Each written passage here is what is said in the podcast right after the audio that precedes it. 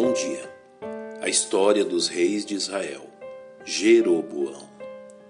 É desejável ao atento leitor das Sagradas Escrituras o conhecimento das diversas épocas que envolvem o desenvolvimento do povo de Deus.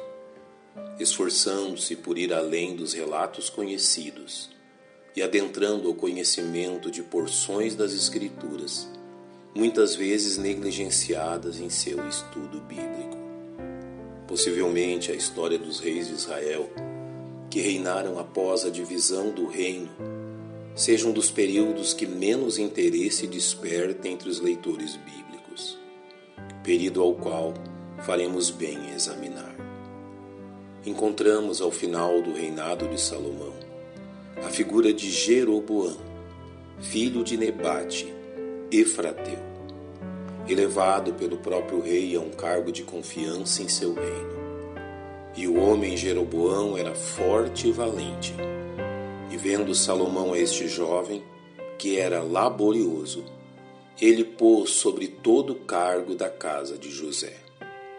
Tendo o Senhor já determinado o fim do reinado de Salomão e a divisão de seu reino, enviou o profeta Aías a anunciar a Jeroboão seu intento, o que levou Salomão a se levantar contra ele.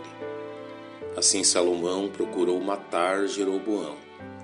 Porém Jeroboão se levantou e fugiu para o Egito, a ter com Sisaque, rei do Egito. Esteve no Egito até que Salomão morreu.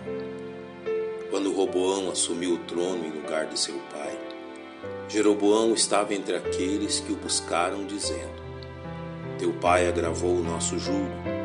Agora, pois, alivia tu a dura servidão de teu pai e o pesado jugo que nos impôs, e nós te serviremos. A má resposta de Roboão ao povo fez com que eles se rebelassem, dividindo o reino e instituindo Jeroboão como seu novo rei.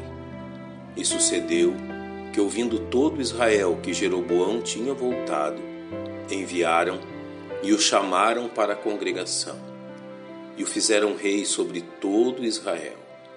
E ninguém seguiu a casa de Davi, senão somente a tribo de Judá. Um dos primeiros atos de Jeroboão foi ampliar o abismo entre os dois reinos, estabelecendo uma capital rival, Siquém. Preocupado com a peregrinação anual de seu povo ao templo em Jerusalém, Jeroboão fundou santuários em Betel e Dan, onde estabeleceu adoração à imagem de dois bezerros de ouro, como também instituiu sacerdotes que não pertenciam à tribo de Levi, festas religiosas que se assemelhavam às determinadas na lei, e um altar à semelhança do encontrado em Jerusalém. A fim de demonstrar sua insatisfação, Deus enviou a Jeroboão um homem que clamou contra todas suas atitudes, qual profetizou que um rei de nome Josias destruiria aquele altar, e para confirmar sua palavra, fez com que o altar se fendesse, derramando as cinzas nele contidas.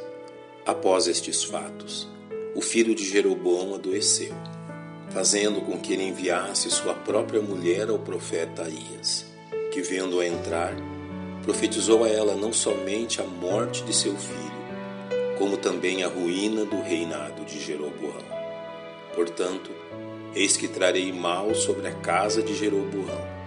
Destruirei de Jeroboão todo o homem até o menino, tanto escravo como livre em Israel, e lançarei fora os descendentes da casa de Jeroboão, como se lança fora o esterco até que de todo se acabe. E assim, após 22 anos, chegou ao fim um dos piores reinados presenciados pelas dez tribos do norte em Israel.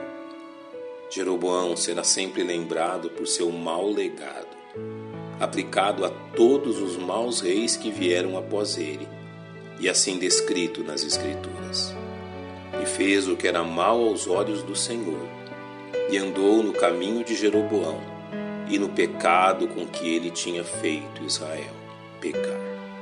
Pai, nós te louvamos pela instrução da tua sagrada Escritura e rogamos que o Senhor nos conceda sabedoria para andarmos em teus caminhos. Em nome de Cristo te agradecemos. Amém. Que Deus os abençoe.